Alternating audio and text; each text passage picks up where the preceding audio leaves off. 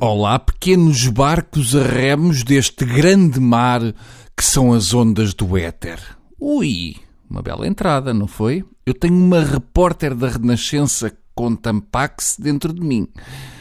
Espera aí que isto se calhar soa mal. Bem, vamos trabalhar. Começo por deixar bem claro que a situação na Grécia não pode ser assim tão grave e complicada porque eu adormeci três vezes a ver o prós e contras de segunda-feira mas a verdade é que eu ando aqui a queixar-me de ter um enviado banal como Nogueira e a RTP não vai de modas e manda ao José Rodrigues dos Santos espalhar xenofobia e fazer generalizações com povos para Atenas. Entre várias pérolas, Rodrigues dos Santos disse que a maioria dos gregos que passam a pé diante da casa do antigo ministro da Defesa são paralíticos, ou melhor, subornam um médico para obter uma certidão fraudulenta de deficiência para receber mais uns subsídiozinhos. Hum, dá-me a sensação que o José Rodrigues dos Santos fez o oposto. Subornou algum médico ou alguém na RTP para parecer que estava capaz de ir fazer uma reportagem destas. A maioria dos gregos que ali passa são falsos paralíticos, diz este grande gênio e Dan Brown dos pobrezinhos. Ele olha para os paralíticos e tira-lhes logo a pinta. Os paralíticos também podiam fazer o mesmo e dizer que a maioria dos portugueses que ali passam vêm com o microfone na mão e de asa delta. Rodrigues dos Santos justifica-se dizendo que o serviço público não é só dizer a verdade que convém aos políticos, enquanto desfila a cartilha do governo e dos liberais sobre a Grécia, esse povo de malandros que nem sequer agradece à Troika ter mandado o país para o século XIX. Quem é que não gosta de viajar no tempo, hein?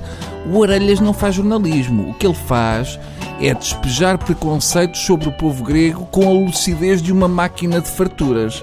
Se enviassem José Rodrigues dos Santos cobrir as eleições no Alentejo, ele contava a história verdadeira que a maioria dos alentejanos prefere uma mão inchada que uma enxada na mão. Se fosse cobrir eleições em África, dizia que o problema é que eles não podem dobrar o boletim em quatro porque só sabem contar até três, etc. Tudo coisas bonitas. O que era bem pensado era a RTP mandar os Rodrigues dos Santos cobrir o avanço do ISIS na Síria ou no Iraque, porque se lhe cortarem a cabeça, isso não vai afetar nem a escrita do Zé, nem o tipo de reportagem que ele anda a fazer e, portanto, é bom para todos, inclusive é para os judaístas que ainda podem aproveitar as orelhas para cozer uma na outra, pôr um feixe eclair e fazer uma carteira de senhora. Ainda por cima, poupa-nos aquela coisa de pescar o olho no fim que é tão sexy como cozinhar bacalhau com leite de mama. Aliás, estas reportagens do José Rodrigues dos Santos mostram que ele ainda percebe menos de gregos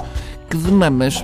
E se enviarem o José Rodrigues dos Santos cobrir as movimentações do ISIS, a RTP sempre se livrava daquela chatice de ter que mandar os auriculares XXXL na bagagem do porão em vez de na bagagem de mão. E dá um trabalhão, porque eh, os auriculares do José Rodrigues dos Santos têm que ir nas bagagens fora de formato, juntamente com os esquis, com as violas, etc. Na alfândega pensam sempre que ele leva dois contrabaixos.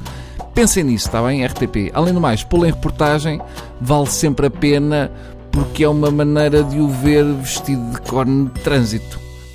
Até amanhã e eu estou a buscar o olho, mas felizmente vocês não veem. Adeus!